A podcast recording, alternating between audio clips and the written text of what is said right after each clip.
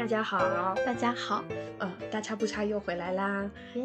今天我们要聊一个稍微比较痛苦的话题，因为上一次聊得很开心，然后没有人听，然后所以今天就来聊一聊，怎么还是很欢乐？今天还是来，待会儿有我们好哭的。嗯，是的，今天就来聊一聊。嗯，这个从小受到的教育，要我们成为很优秀的人，要成为成绩很好的孩子，要找到很好的工作，这种关于优秀的追逐是如何荼毒荼毒我们的？是的，所以我们会先聊一聊各自彼此小时候接收到的这个教育，然后我们有哪些挣扎。啊，以及我们现在大概是怎么看待追求优秀的情节？可能我们自己有各自找到蛮不同的看法，但是稍微都没有那么痛苦了吧？是的，那我们就先开始回忆痛苦。嗯，我先说吗？先，嗯嗯，比较想听。我先来说一说，可能可以分成两个阶段，一个是上大学之前，嗯嗯，那个时候就是应试教育，就是要你考上考一个好的分数，上一个好的大学。嗯，大家对于优秀的想象是非常的单一的，班里成绩好的人就是优秀，当班长的人就是优秀。呃，我那时候也有一些非常优秀的模板可以参考的，嗯，就比如说我小学四年级的时候，我姐姐考上了复旦，然后在我们那个小地方来说，就是一个很很厉害的成绩，是会拉红布红布条说恭喜 豆子姐姐。我倒是不知道当时有没有拉红布条，但是会刻进我们高中的什么优秀校友纪念碑里面，把名哦，你不应该不叫纪念碑，对不起，反正就是一个碑了，反正但的确是有刻在一个石碑上面，嗯。这是一个例子，然后还有就是类似的就是当时高中的时候，班主任会给我们在班会上面念一些考上清北复交的一些人写的过去的回回忆，嗯的高考日记之类的东西，以此来激励我们也要好好学习，像他们一样。然后，对对对对对，那个 我很好奇，就是我看出你的好奇了。日记里面这些清北复交的嗯前辈，他们是就会给自己打鸡血嘛？就说加油，我一定要上。对，我真的假的？真的，你知道吗？我刚刚去翻了一篇，我现在就是当时印象最深刻的一篇，叫做《花开不败》，讲的是一个上海某个。高中的女生，她想要去考复旦，然后她会在自己的床头贴上“杀进复旦”四个 字，每天早晚要喊一遍哦。当时的我们听到这个，哇，真的有被燃到。然后是是是，他当时的成绩就是好像是说两百多名，就是年级里面两百多名，是就是完全不可能考上的。就是这种逆袭式的故事，非常非常的能够激动人心。是，嗯嗯，里面还有一个情节，就是快要到填志愿的时候，嗯，大家都在劝他填一个，比如说华东政法。嗯，然后保险，他好像是先填志愿再考试的吧？啊，哦，我我不确定，就是好像是先估一个，然后你如果考得高了，你最后还是只能去那个学校。对，所以他一开始，嗯，在各种人的劝说之下填了华政，然后去复旦里面待了一下午，然后觉得自己，呃，如果。考了一个好的成绩，而因为填错志愿没有能来的话，他可可能会遗憾终生。于是他把那个志愿表又要了回来，重新改成了复旦，然后就考上了。就是里面用了大量的修辞讲说花是怎么样 开的。就复旦的花吗？嗯，就说什么窗前的花呀，然后教室里面的花香啊，就然后紧张的气氛啊，反正就是一个非常非常典型的这个中国教育下面的一个学生要怎么样去考上自己理想高校的一个故事。一个励志故事。真的好励志哦。对，当时就是听得我真的鸡皮疙瘩掉了一地。我我们班主任念的哦，把他不得就是那种抑扬顿挫的，呃，是念是个是个是个中年男老师，然后再讲一个女学生的心路历程。哇，然后还有第三个，我在高一的时候看了一档节目，叫做《SK 状元榜》，可能现在很少有人听过吧。就是当时是北京卫视的一个节目，那是一个高中生益智竞赛节目。然后会请很多高中生去参加一些呃智力抢答比赛，其中有一个好像挺进了那一年的三强，我还记得他名字叫刘永轩。虽然我刚刚还在永轩，希望你有听到。我刚刚去搜没有这个人，就是我甚至还回过头去翻贴吧，在大家都在快乐追星的时候，我把他视作我的偶像。然后甚至还在贴吧搞到人家 QQ，然后还加了人家的 QQ 号，然后有关注他，后来考上了北大。嗯，所以所以当时这一些例子对你来说也是怎么说呢？就是自己是想要跟他们一样，是，然后就是真的也觉得他们很棒，很优秀。嗯，对，那这这三个例子就是满足了当时的我对于优秀的想象。那就是上名校吧，我也差不多。呃，就是尤其是大学以前，因为你说这个是大学以前的例子嘛，对，就可能大，哎，应该说我们两个在大学以前勉强都算是那种身，哎，不是身材比较，就是 就是那个，就是考试成绩还可以的那一种学生，嗯，因为。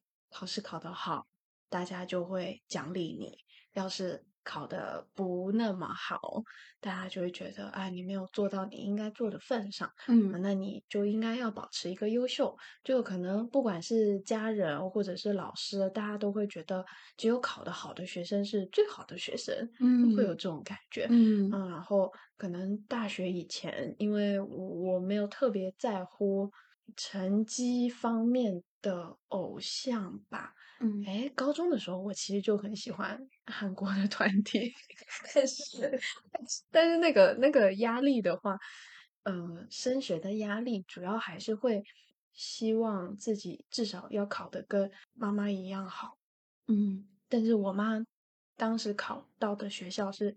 台湾文科的第一志愿，就我们是可以填八十个志愿，但是呢，八十个是可以把所有学校填遍了吗？对，其实是可以的，但是他就是会按你的分数来，所以你就分数最高的，然后会出来，哎，就是最后那个学每个系上，他他就会试他。进入的学生最后填一个分数出来，嗯，然后就反正妈妈那个系就是每次都是第一文科第一第一名，就是很难进，嗯，但是就我可能就也也没有想过说，也许我不需要把成绩弄得那么好。好像以前就没有想过这个可能，就也是有一点刚刚那个女生杀进复旦的一个 冲动，就觉得就是没有别的路可以走，嗯，就是我我我现在是会觉得是有一个局限性，但可能那个环境的渲染，嗯，我就我所有环境所有人都在跟我们说，嗯，你要好好把成绩弄好，对，就也没有想到，嗯，那那你说上大学以后，你的那个。优秀的榜样们有所调整了。嗯，上大学以后，嗯，大学期间，我身边我觉得很优秀的人是他们有自己呃兴趣爱好，然后很擅长的人。当时觉得我加入的一个摄影社里面的嗯会摄影的同学好厉害。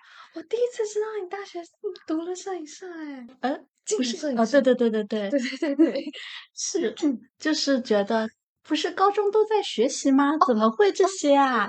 对对对，我当时觉得哇，那样就很优秀，然后他们会懂很多什么拍摄的方式、参数，然后一些布景的东西，就觉得很专业，然后还很有想法。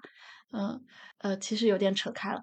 我觉得，我觉得这很好，就是感觉可能是从原本一个只在乎成绩，然后后来可能看到生活可以有多一种面貌。对对对，是。嗯，同时我在的那个寝室是一个学霸寝室，这个寝室是被其他同学称为那个寝室的存在。哎，就是你们还是那种会有一别人家的孩子，是别人家的寝室，有点这个意思。但是我在这个寝室里面就显得有点格格不入，因为大家都是上课坐第一排的学生，而我是上课。坐最后一排的学生，但为了跟室室友们保持良好的关系，我会跟着他们一起坐第一排，然后继续玩手机。嗯，但是他们会带给我很强的对于优秀的追逐带来的压力，因为他们在一些时刻就会开始准备说要准备呃暑期实习，要准备保研，呃等各项事宜。保研或者出国，嗯，在他们准备的这个时期，他们的焦虑也会传递给我，嗯。嗯，在他们身上，我会觉得，呃，优秀的样子就是大三、大四你去大厂实习，然后，嗯，早早的拿到很棒的 offer，很多的 offer，很多的 offer，然后当一个。管培生进入一个嗯比较大型的互联网公司或者快销公司，嗯，工资的话也是很高吧，就是差不多当时他们进入的工资应该就差不多要是我现在的工资水准了吧。嗯嗯嗯，也有的是嗯拿到很好的国外学校的 offer 就去读研，对，或者国内的就保研进去的，就夏令营项目进去的也是呃更好的学校。嗯，应该要补充一下，豆子是一八年毕业的。嗯，对对对，就那个时候大厂应该是超火超火。哦，是哎。然后大学毕业之后，又有优秀的模板了。那个优秀的模板就是，嗯，要不就是考进编制啊。一毕业的模板就换了吗？是，那可能是近两年吧。我大学毕业也就四年期时间。我感觉在这两年非常的越来越强烈，大家这个对于进编制这件事情好像有很大的渴望。嗯，对，当个公务员，回到家乡，嗯，娶妻生子，压力好大。嗯，这些是现在的，尤其是我们的长辈觉得非常优秀的模板。所以，所以其实长辈的模板就是说，你小的时候成绩要很好，然后等到你大学毕业以后，最好是找一个钱很多的工作，然后工作了两年以后，最好赶紧进编制，然后再赶紧娶妻生子。嗯，哦，已经划划出了一条非常优秀的道路 啊。然后你就在那个小城市，经常能够回去看看爸妈，然后照顾呃家里的长辈，又孝顺，然后你又有什么一家三口四口，有房有车，过上幸福安稳的一生。咦，可怕！OK OK，哦，那你大学之后对于优秀的想象会有一些变化吗？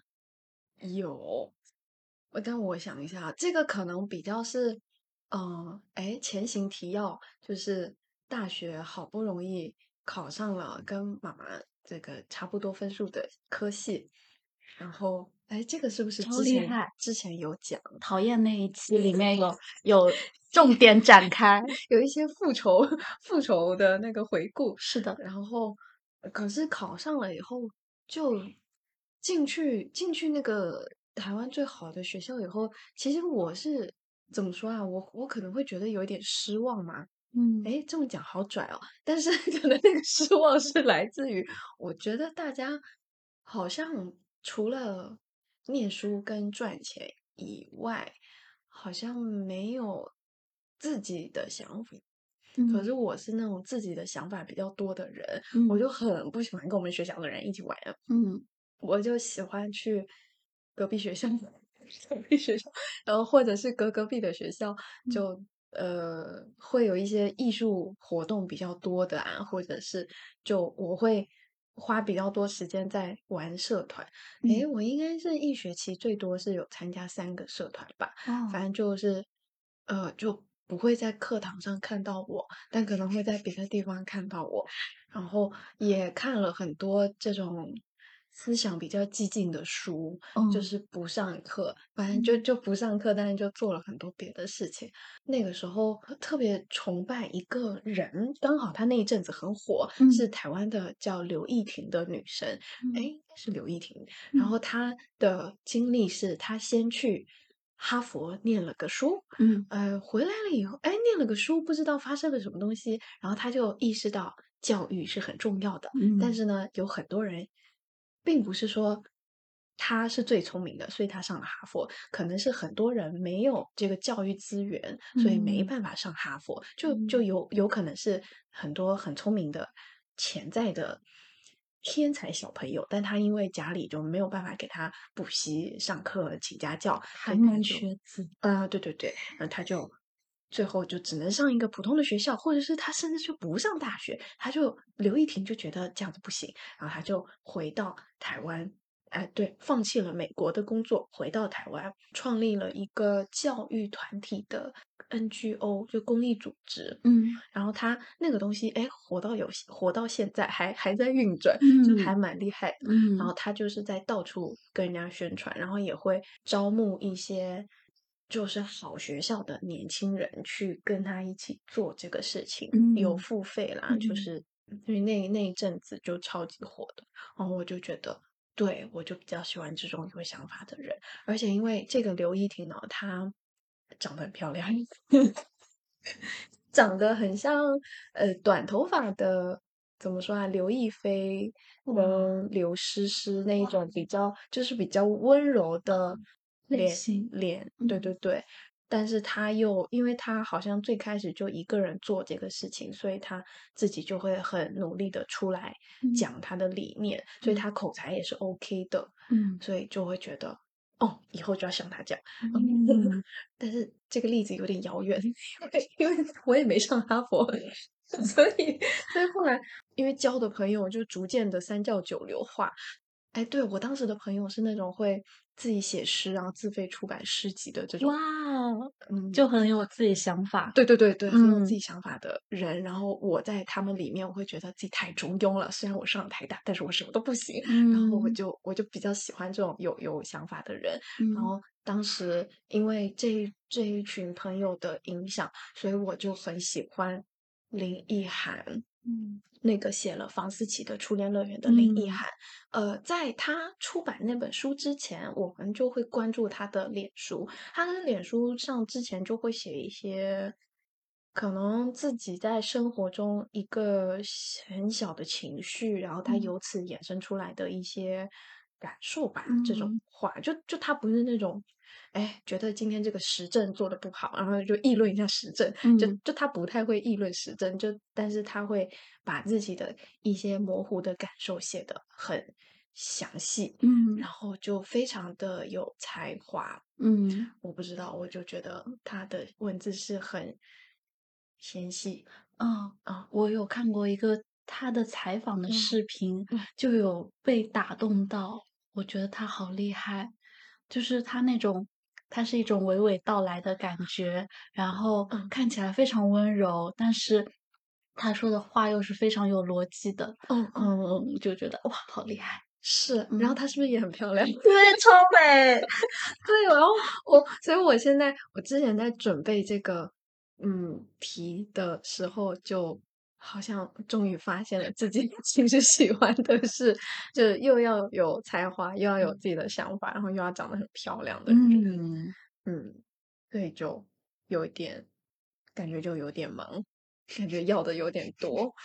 嗯，我们有大概什么时候意识到生活中不一定只能追逐优秀呢？因为像其实我觉得很多人他会直接走到结婚生子、买房买车的那一步。诶，嗯。嗯那可能是因为有的人他嗯、本身就走的比较顺，哦，嗯对，或者说他也没有想那么多。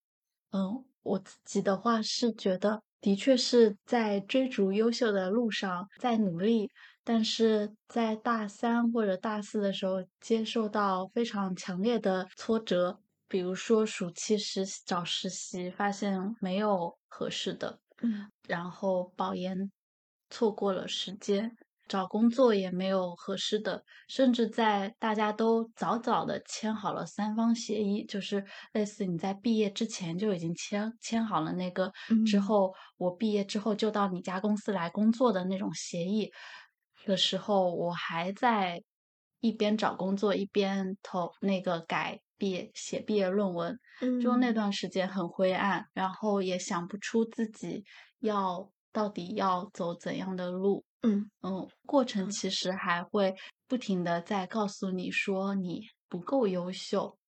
于是是我好像那段时间过得还蛮灰暗的。慢慢改变这种想法，或者说慢慢跟自己自洽的方式，就是说，可能优秀不是这样一种，只有这样一种衡量方式，或者嗯说，我就需要在这个过程当中慢慢认识到自己的呃普通。呃，就是之前我们那一期讨厌那一期有讲到“眼高手低”四个字，也嗯是在后来帮助我自我开解的一个方式。嗯，对，我记得我们那一期，你的结论是要把眼睛放低一点，我的结论是要把手抬高一点。手抬高就 是一个很正面，会让你变得更好的选择，但是把眼睛放低，只是会让你心情变得更好的选择。嗯，可是那个那嗯个时候，我好像还没有承认自己不优秀。那一次，我们到后面是不是就说承认自己是一个呃没有那么优秀的人？好像有类似的话，嗯，应该是我有说吗？嗯，哎就是呃，就是跟自己自洽一点，然后就不会那么讨厌自己，对，应该是类似那样子的逻辑。对对，哦，我觉得我现在好像有很接受自己不是一个优秀的人了。这两个月过去，嗯，那个时候是有在挣扎，我只记得这两个月又发生了什么吗？好像也没有，就是打开 得去打，提到刚刚那个，嗯，在大三、大四，嗯，没有找到合适工作，然后我也是，嗯嗯，不停遭受打击的那个过程，其实，在二零二零年，我去看了一下，二零二零年的时候，嗯，豆瓣上面有个小组叫“九八五废物是引进计划”，个哎，你有看过吗？哦，那个其实它的本质上就是当这一群原本考进九八五的这一群觉得自己还比较优秀的学生，他们发现，呃，原来这个后来生活的选择有很多，但他们都没有很好的去这个达到自己的目标，以及可能跟经济环境也有关系，大家进入一个进入社会都没有能够找到非常好的工作，嗯。当然也有很极少数的精英精英学生是可以继续变得更加精英化，但是更大多数的这样一群自称为小镇做题家的这样一群人，他们是非常迷茫和彷徨的。嗯。嗯是我，我今天早上做的梦就是跟这嗯个有关的。我刚刚本来要说，被我拦住。是的，就在播客里说一下，嗯今天早上梦到的是我在大三下学期刚开学的那个时候，嗯因为我们是到大三下学期差不多开始找工作。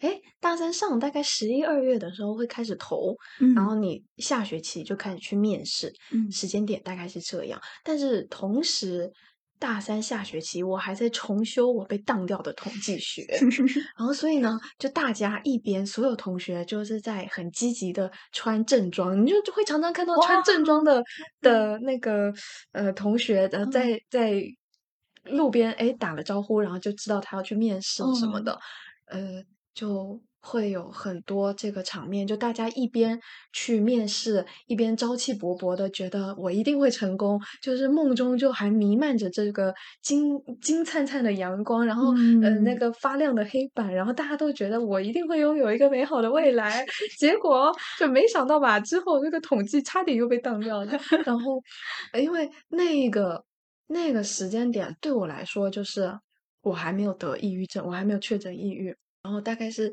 三四月的时候，是我实在是撑不住了，就是就是我一边就觉得那个统计学我真的看不懂，然后但统计学又要超级早起床，我嗯。就是很很烦超级早起床，然后嗯。又想要赶快去拿到工作，我当时也是想要可能六月底毕业，七月就开始工作，嗯然嗯。后又想要早早开始工作，然后又想要找到一个钱多的工作，然后又嗯。想要这个工作是我喜欢做的，嗯就嗯。我当时什么都想要，嗯。可是我没有意识到，我也许我想要这个东西，我可以分时间段去达成它。嗯我嗯。可以上半年先把统计学弄弄好了，然后下半年再去工作。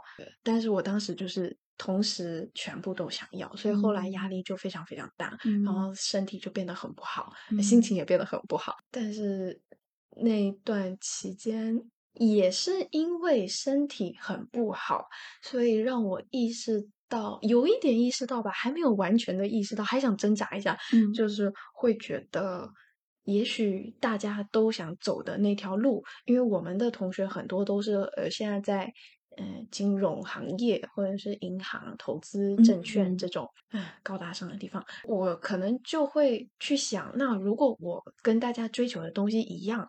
大家看起来没有很痛苦，可是我怎么那么痛苦？我嗯就会想，那我可能要想一下这个东西是不是真的很适合我，因为那嗯个我要是再撑下去，我可能真的是就要躺到那个 病房里面，就不能够去面试了。嗯就就是身体它会一直给我一些信号，嗯所以就就会有一点要这样子想。嗯，我当时也是面了很多外企，台湾的话可能就外企还是比较大，然后嗯像那个虾皮在台湾也还蛮大，他们每年都会就超级大规模的校招，嗯就算是大规模的校招我也没有进，呃，我反嗯正应该是最后一轮被刷掉了啦，啊然后。也有很多什么强生什么其他我忘记了，嗯就可能就没几轮，然后就刷掉了。去那个面试的时候，我也觉得穿着正装很呃格格不入，因嗯，为因为其他的，尤其哎，你有那个群面过吗？我没有，就是没都没有获得那个机会。没有没有，有时候他们不一样，他们有的人的群面可能很早就开始，先群面，然后再一个哦一个面。哦，那个群面真的是，就可能一桌七个小朋友，七个小朋友都穿着大人的西装，然后呢，大家都在试图针对一些公司面对的议题叭叭的讲。然嗯后我当时很明显的一个感觉就是，我不想跟这些人当同事。我会思考人家想不想跟我当同事，我就觉得我一定讲不过人家，就会嗯觉得如果这个东西是我要那么勉强去去争，然后去跟人家叭叭，去跟人家高谈阔论，嗯我我可能好像就不是那个圈子。哦，还嗯有一个，但是那个可能大一大二就发现了，就是呃，像我们这种管理学院。嗯，他们一个学期可能会有三四个舞会，啊舞会的时候大家就会哦，穿着那个，嗯，礼裙，嗯，对对，礼服，就是可能鱼尾哦裙，然后哦连身无袖 V 领鱼尾裙，然后可能是亮片，嗯，就这种的。嗯然后男的就还是会穿正装，反正就是有很多穿正装的场合。我会觉得那个舞会我到后面都不是很想去，而且很尴尬的是舞会的话，你还不能自己去，你也不能女的跟女的去，你要女的跟男的去，哦，然后就大家就穿着正装在黑漆漆的会场上，也不知道干啥。可是没有没有，人家应该是有真的在干啥，可嗯我就是不知道在干啥嗯，啊，就是起来很很。精英的舞会是，对对对对，人家就别的学系都会说我们这个学系就是布尔乔亚，小布尔乔亚的姿态。我就就觉得，如果这个就是社会定义上比较优秀的群体的话，那我好像也没办法融入。嗯就可能大学接近毕业的时候是有一个比较明显的感觉，当然这个感觉是透过挫折换来的。嗯但嗯，是呢，理解，也没有办法。嗯，啊，然后怎么办？讲好久。没有没有，我觉得我有兴趣听。但是，那你后来是怎么样走出这样一个困境？就是没走出，嗯。没有走出，就嗯。是一直到一直到工作了几年都没有。以前我们不是当编辑嘛，写一嗯写稿，写稿又赚不了几个钱，然后嗯。就会觉得，那我是不是应该要回去呃金融领域？嗯可嗯。是我又不想，但是就常常会有这种挣扎。嗯那嗯。可是到那个去年裸辞以后，就没有这个挣扎啦，因为嗯，裸辞就很开心。感嗯嗯，感觉裸辞带给你的这一年变化还蛮大的。对，哎，就是整个人摆烂。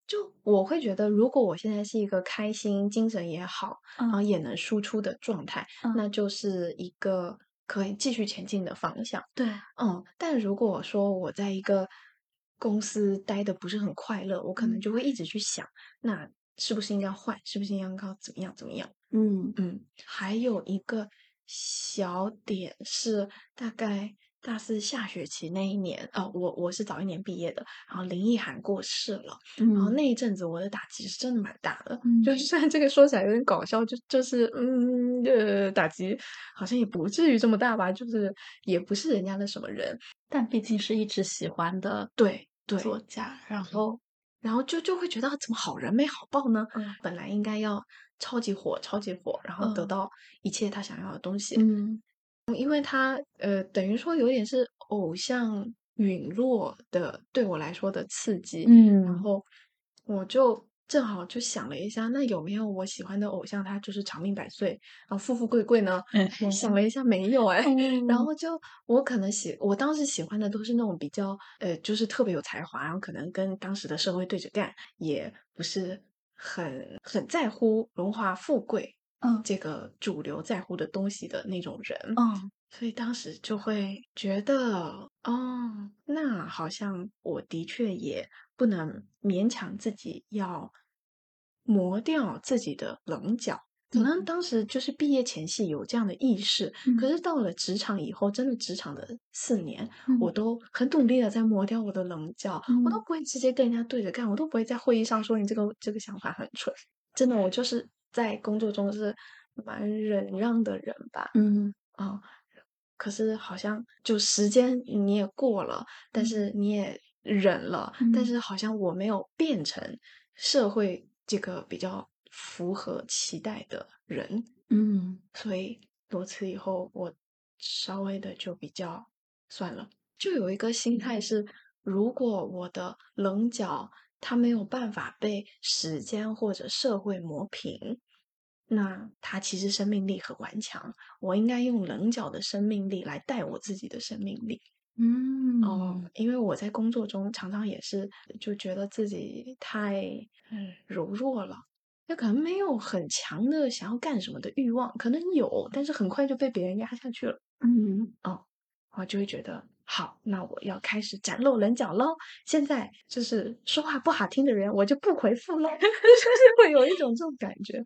哦因为我我现在只为我自己负责嘛，我就不是说谁家的编辑，那就我如果是一个很差的人，其实只对我自己有影响，就不嗯会说让公司很丢脸什么的。嗯。我就觉得这样子很棒。我要补充一点，就是朱迪在之前我们在的那家公司两年都被评为优秀员工，谢谢哦，因为你刚讲到说没有没有说达到期待或者怎样，其实是如果真的是说要在职场上的话，你其实是符合期待甚至超出期待的，只不过哦自己的挣扎会多一些些。嗯嗯，呃，然后刚刚刚刚在讲到金融圈还是什么的时候，我 当时西装圈闪过一个，就是大家对于优秀的想象是不是拥有足够多的财富？是，那就是真的把它简单化的话，就是钱多钱少的问题吗？就是你有一份尽可能高薪的工作，你就是就是光鲜亮丽的。嗯嗯我想到嗯，在我们大学期间，室友们经常会讨论，当时是张大奕吗？还是谁？哦就是杭州的，对，淘宝主播，他们就是踩中了当时的一个流量红利，或者说一个风口吧，嗯开始自己做一些模特啊，然后做网红啊，拍拍照，然后晒一晒衣服，后来开始发展出产业，嗯直到变成非常大的老板。我们当时讨论的时候就会很羡慕，觉得哎。那你可以不用考得很好的成绩，你也可以赚很多钱。然后互联网哦给了大家很多这样子的机会，像现在很多的网红，他们挣的钱可能比我们多得多，就可能人家拍一条视频就是我一年的 年收入，是是是，确实，就会觉得啊，那我们辛辛苦苦做到头来也不过人家的一点点。如果是按财富的多少去衡量优秀与否的话，那他们就是极度优秀的。嗯嗯，所以当时也会有这样一个心理不平衡啊。当然，他们能够达到那样，也有自己的努力和哦能够踩准当时的个红利，就也是还有很有眼光吧。我觉得这个心态不平衡是嗯。有一个假设，哎，就是就嗯。是小时候家长会跟我们说，你以后考得好，你以后就会有一个好工作。嗯。嗯，嗯。他是他是会告诉我们是有一个关系的，对。可是后来我们发现不一定是这样，对，尤其是很多老板，他可能在班上，在他自己以前上学的时候，成绩没有那么好，哦。嗯，哦是，然后就路子比较野，对，哎，这个也是一个褒义词，嗯，是的，是的，啊，确实，就有点被骗了，被被大人骗了。然后，而且还有一个，呃，其实有一点时代背景的因素，诶，因为嗯。正好我们是一七一八年毕业嘛，嗯，然后那一阵子就是大厂很火啊，然后互嗯。联网爆发，公众号爆发，然后嗯。淘宝这个电商爆发，嗯。所以正好能够看到很多很积极正面的，呃，暴富案例。嗯但如果说是疫情毕业的同学，他们不啊知道是该怎么办，如今也是不知道是怎样了。然后，对对对，我其实会觉得，可能，嗯，我们毕业或者是我们上学的时候塑造的一个假对社会的假设，嗯会在后续影响我们的行动。对对，哦是的，是的。然后会发现那些假设，嗯，并不一定奏效。对，然后就会在就几年后，然后又开始觉得被骗了。就 像可能呃几年前进了大厂，然后可能后面他发被现裁员，哎，其实被裁员还有那个哦 N 加一，我是觉 得很不错。也没有很不错，就是没是很 OK，就是是一个 OK 的交易，但是嗯。有可能进了大厂，然后他这个身体弄得很不好啊，或者嗯。他有一些就就没有自己的生活，或者就头发就永久的没有了，然后 这个是不可逆的吧？这个就只能靠一些黑科技，然后就会不知道这样子的人，他们会不会也像我们一样，就会思考这个优秀到底是干啥？嗯，我觉得会，而且就是过去几年频出的猝死对我真的的很事件，就嗯，对，也会让大家不停的反复去反思这件事情。嗯。嗯。嗯。哦，然后嗯，刚刚我们有讲说我们是什么时候，或者说通过哪些方式渐渐意识到优嗯秀也不一定只是这样一种嘛。是嗯，我还有两个小例子，就是身边的朋友，呃，一个朋友是高中最要好的朋友，他叫扣子。然后呢，他我有讲过吗？就是他他结婚，然后开了去店，结婚，就是在大学毕业的时候，我们有短暂的在上海合租过三四个月。他工也是短暂的工作了三四个月之后就辞职了，裸辞，在两三个月里面也没有再找到工合适的工作。后来就跟男朋友去了北京，一起去古着店当店员。哦，那当时你会觉得这是一个很有落差和很冒险的行为，因为大家可能上学，然后到你大学毕业之后，你怎么着也是个白领上班族吧，但嗯他却选择了别的路子。他们在那边干了一年之后，后来自己开了一家古着店，嗯然后仅仅一年就实现了一个财富自由的一个程度。古着店这么赚吗？他们很中厉害嘛古店，他们可能有在可能在选址啊，或者是在销售都也下了功许是夫。对，然后生意应该还挺不错的。嗯嗯嗯，然后后来他们又一个又来了一个急流勇退，把店卖了，然后选择结婚以及去日本继续深造和探索新的生活。深造是要深造念之书哦。呃，看看有没有念书的嗯想法，然后看看有没有新的创业机会，类似这种。呃，在他们身上，我就会觉得，嗯，好像优秀不只是进大厂挣很高的薪水，嗯，他们过得挺辛苦的，但是我感觉也挺自由和挺开心的。好那个跌宕起伏对生，而且他的们好有那个魄力，对，就说买就买，说卖就卖确。实，哇，可能放到我自己身上，每一个选择我都不敢迈出那一步。我 我可能要想很久，嗯嗯，然后还要在那算，在那抠，然后对，确实，真的超有魄力。嗯而且他们两个感觉是很共同体的感觉。嗯，那跟他们俩之间的搭配、合作和嗯相处也有很大关系。嗯，真不错。然后还有一个小例子是另外一个朋友，他也是呃大学很努力，然后考了研究生，考嗯到了一个更好的学校，呃学的法律，然后去瑞典交换，嗯，但是喜欢上了一个瑞典的男生，后来私自奔走瑞典，在那边待到了现在。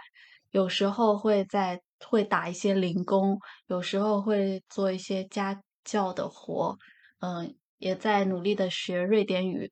当时我非常的不理解，一个本来可以成为律师、可能有着光明前途的人，为什么要去一个异国他乡？呃，语言不通，嗯、学历也不被认可，只能在那边继续，嗯、做一些可能没有太多技术门槛的事情。但是后来我我觉得我在他身上看到了更好的生活状态，他整个人变得很豁达，和跳脱出了大家的一个比较的圈子，身边的朋友这些嗯不同的生活道路的选择，让我觉得就是 有无限可能。对优秀不一定是一种样子，或者说我们未必要追逐我们想要的那个优秀的模模嗯板才可以过得很好。嗯，反而跳出这个优秀的模板，会给自己更大的释然。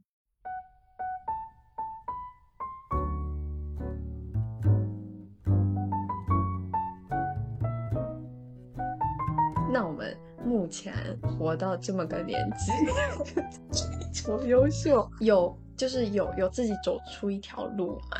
你觉得你自己就就除了追求优秀以外，我自己的方式是远离那些一窝蜂追逐优秀的那个圈子的人，比如说，我会跟以前那些非常厉害（加引号的厉害）嗯，主流的厉害的人保持距离，嗯，不会再主动联系他们。现在大学毕业之后认识的人，或者说愿意主动接近的人，我觉得是我自己内心认可他是嗯呃有自己想法的，而不是呃追寻世俗意义上成功或者优秀的这样的人。以前我会很看重学历，那后来觉得它只是其中的一个非常非常小的过去应试教育里面的一个小小的证明。嗯但现在可能会更看重他他当下是怎么想的，以及他的生活方式是怎样的。嗯呃，会想到那个陌上花开的九八五相亲局，她是一个好像是一个复旦的女生，然后合伙创业搞的一个门槛设定在九八五高校才可以加入的一个相亲的嗯社群，嗯嗯，当时也引发了一些讨论。但在我看来，这就是我非常非常害怕、想要远离的，一点都不要不要靠近的一这个圈子，因为他们的这个设定的门槛感觉很有问题啊！为什么你要把九八五作为一个准入门槛去框定人呢？就是把九八五和他的工作成就与谈恋爱挂钩。对，好可怕！因为我们刚刚也看了一下我刚刚它里面的推送啦，就是个人介绍的部分，很像简历，对，好吓人啊！然后发的那个照片都是西装，西装，也没有说西装不好，可能就有的人会喜欢吧。对，你说的这个这个不要拿学历去评价一个人，我我也有一一好长一阵子是要放下他，然嗯后我后来发现，其实我在为自己的学历骄傲的时候，嗯我其实也是没有放下。就如果我嗯要放对下的话，我要一并放下对没有那么好的学校的偏见，以及嗯对好学校的崇拜，这两哦个是要一起放下的。有道理。嗯，然后呃，其实对我来说放下这个就相对会容易一点，因为我就大学的时候也不是很喜欢我的学校，可是我后来会发现，我会拿一个叉叉学校毕业的人就应该怎样怎样这个要求嗯。来要求自己，嗯。那样子的话就还是没放下，所以我就 会一直检查自己这个在哪个层面的意识有没有知行合嗯。一的那个，就会去抽抽开来检查嗯这样子。有好强的自省能力啊！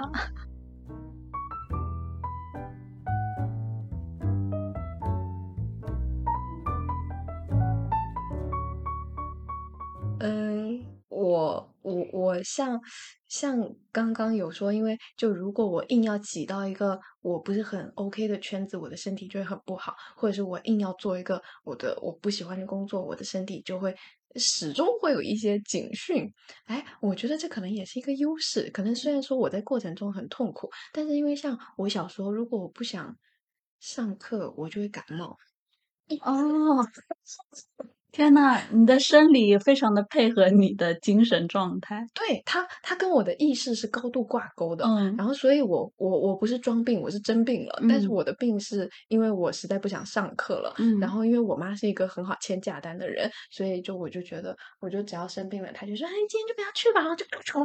然后她嗯到后来，她是把一本假单都签完，然后就只要我哪天感冒，我就自己写下日期，然后撕下来给我吃。就哦，对，反正呢，身体是比较柔弱。然后呢，嗯因为我的身体很柔弱，所以就觉得，嗯、辞职了以后就会觉得，既然我有完全属于自己的时间，那我就一定要做一些让自己快乐的事情。我嗯就先不要去再勉强自己用裸辞的得来不易的快乐的时光。嗯。去勉强自己做一些不快乐的事情，嗯。就我甚至是可能我遇到一个生气的事情，然后就气的不行了，我就觉得怎么可以这样？但是呢，我就一想啊，我现在裸辞，我现在很快乐，哈，嗯。这个事情不能再气我了，然后就就会觉得 OK，那我的时间一定要用来，不要去追逐，呃，就等于说我的时间是以我自己的快乐还有我自己的标准为主的去嗯运用的，嗯就不是说再去追逐可能社会上，哎，你成为资深编辑，你就要再去成为主编，嗯就嗯这个那种传统的卓越之路。嗯所以，然后这已经过了一年了嘛。虽嗯然说我其实每天都会想要再去回去工作，可是呢，不工作其实也能活得下来，然后也很快乐，然嗯后。不止很快乐，我整个人的状态也很好。因为很多人他自由职业会大熬夜，或者他的那个生理时钟很不规律，嗯可是我的身体就非常的好。然后呢，因为这个身体倍儿棒，就会我就会觉得，那也许我的身体应该是在跟我说这一条路是更适合我的路。所以身处身体给出了好的反馈。是的，等于说让自己走出一条不一样的路，会更有自信一点。嗯虽然说这也不知道会走到哪里去，嗯嗯，但就觉得可以继续走下去。嗯，然后我也会，因为自由职业的话，还是会认真听一下其他做自由职业的人都是在干什么。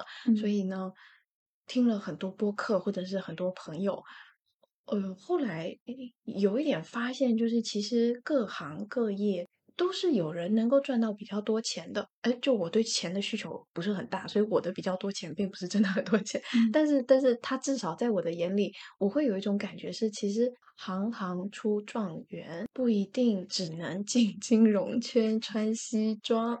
其嗯实只要你真的很喜欢做你做的事情，你好好的做，努力的去做，还是有一些概率成嗯为那个领域的小头头。会让我有一种可能以前我动不动看这个人，哎，觉得他没我漂亮，那他就在我下面；如果他成绩没我好，那他就在我下面。嗯那如果他的成绩比我好，或者是他现在工作的钱比我多，那他是不是就在我的上面？以前就很容易一看别人，然后就上上下下、上上下下在那里评分。可嗯是现在就可能会觉得大家也没有谁很上，没有谁很下，嗯就会觉得大家都是有点你在左边，我在右边，大家嗯是嗯。平铺在一个嗯上上下下。我想比较多元的人生的路上，就可能以前的成绩、长相什么的是一个单一的评价标准，但嗯。是现在大家选择的生活方式有很多种，没有办法用单一的标准去评价哪个更好，哪个更坏。嗯，嗯，对，谢嗯谢你。哦，我会觉得就是没有那么重的比较的心思了，因为很多时候别人在做的那个东西，我根本就不会，嗯或者是我在做的东西，别人根本就不会。嗯哦，但是我们各自在自己的领域都很快乐，那嗯就觉得哦，那就很好。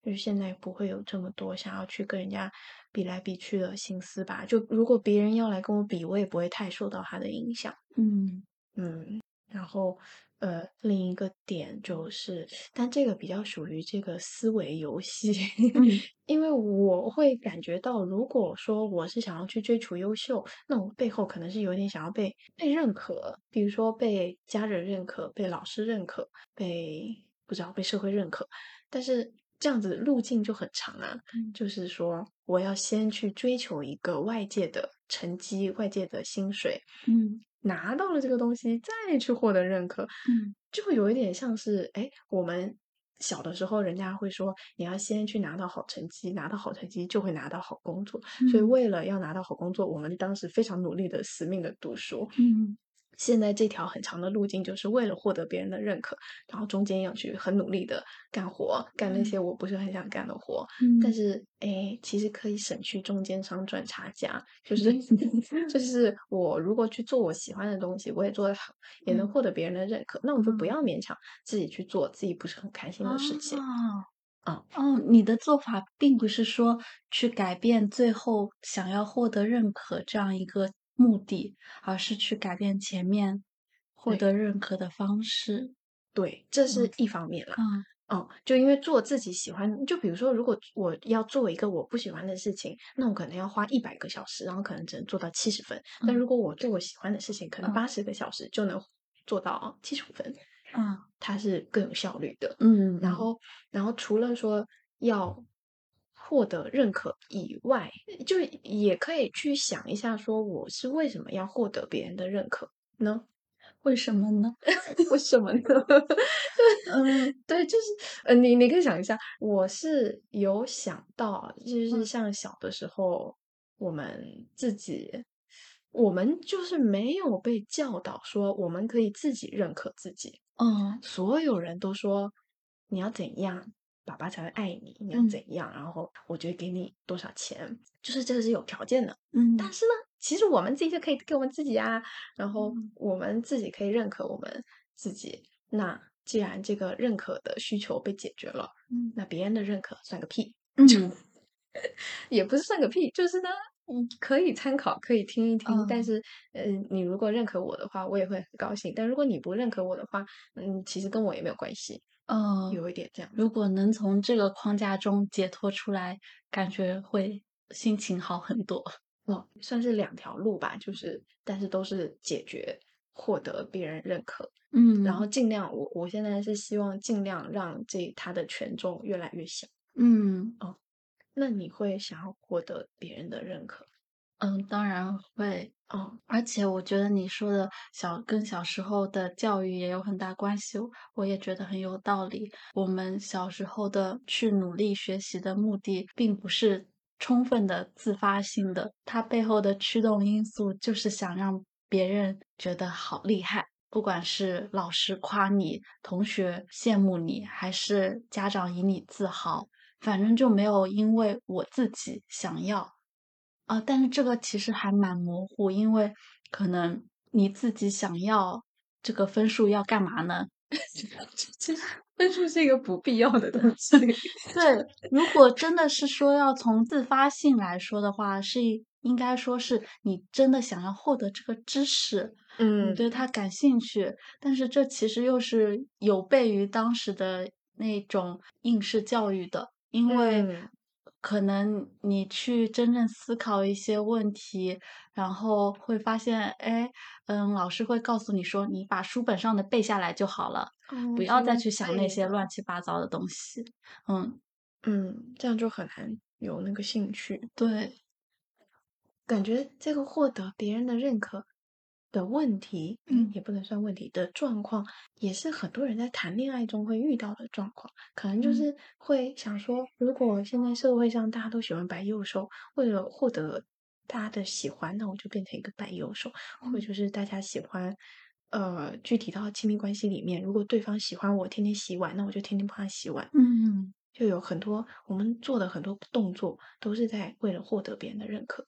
嗯，哦，是，然后就会不知道自己想干嘛，或者就是有的有的人他可能就是人到中年幡然醒悟，然后嗯，然后哎就离婚了，然后或者就是他可能就一直不知道，可能他花了很多时间，或者他做了很多事情，但都不是为了他自己。嗯，啊，对不起，我又想到一个老了幡然醒了，来，快来说，不行了，一定要快点讲。没关系，没关系，我们这个这期节目就把它搞到两个小时，好可怕，一 个播客长跑，播客马拉松吧。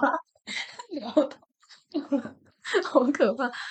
我，嗯、我想想，大概也是差不多大学毕业的前夕，哎，前戏吧，反正我爸退休了，然嗯。后我爸的，呃，怎么说呢？这这位中年男子的在我们家的形象就是，嗯、在一个公司待了很久，嗯。然后收入较多较多吧，也没有到不菲，嗯。但是他在很多国家工作过，嗯。然后也也要带很多人，嗯。他是一个非常典型的摩羯座。如果别人一天只上一个班的话，他可以连续带两个班嗯啊。然后哎，这好像有讲过，但是他可以连续带班带两个班，要带带半年以上。反正吧，是一个嗯典型的工作狂，然后因此也得到了一些就是财富的回报。可能从外人来看，都会觉得哇，这是一个很棒的丈夫，这是一个很棒的爸爸，这是一个很棒的家庭的呃顶梁柱吧。如果是这嗯么说的话，虽然我嗯妈也有在赚钱，嗯但是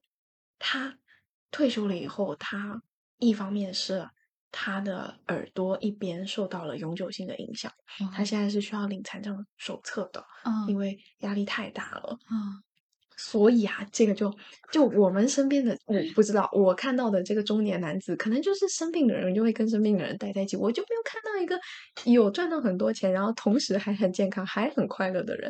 我嗯觉得这是不是一个不可能三角呢？啊，但是这个是后话，这个嗯不一定是不可能三角。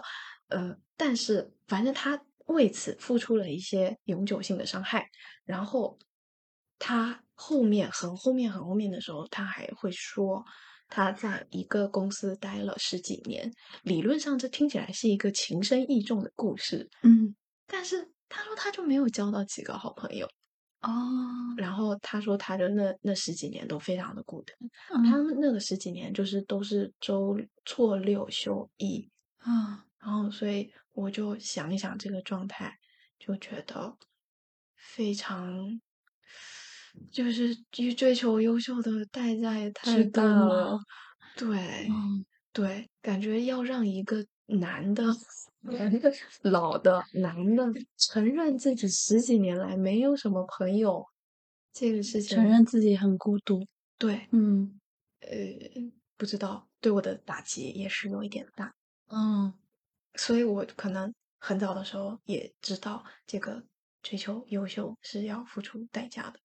嗯嗯，那可能对我现在的我们来说，嗯，相比追求优秀，可能更重要的是其他的一些东西。但也可能是因为人家上一代追求了优秀，所以我我现在才能在这里做自由职业，哦，所以就也没有办法，也只能好好做。就不不一定我选择的就是对的选择，但是也只能够让自己的选择变成对的，就是嗯你只能硬做，说的好，把它做对，嗯，就这样。好，再见，就这样，拜拜。拜拜。